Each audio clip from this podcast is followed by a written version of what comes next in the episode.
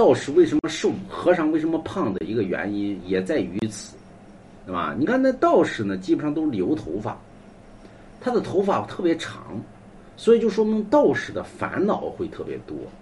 所以道士为什么会有这么的烦恼呢？头发呢，那叫世间三千烦恼丝，他老想世间的东西，呀，这件事怎么能救济百姓呢？对吧？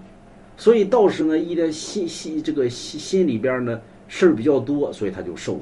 所以你看那很多人胖人心里边没事儿吃了喝喝了睡。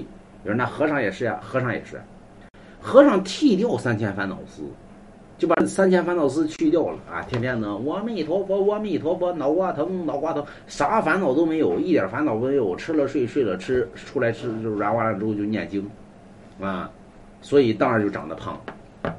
所以和尚比较胖，属于和尚无烦恼，那么道士一般烦烦恼比较多，我得怎么去救济百姓，怎么去救济天下，所以烦恼就比较多。如何去说？我这个想当道士，想修心，还想去掉烦恼。哎，买龙家一幅字画，是吧？真水无香，心中无杂念，自然而然就好。啊，所以咱们是买龙家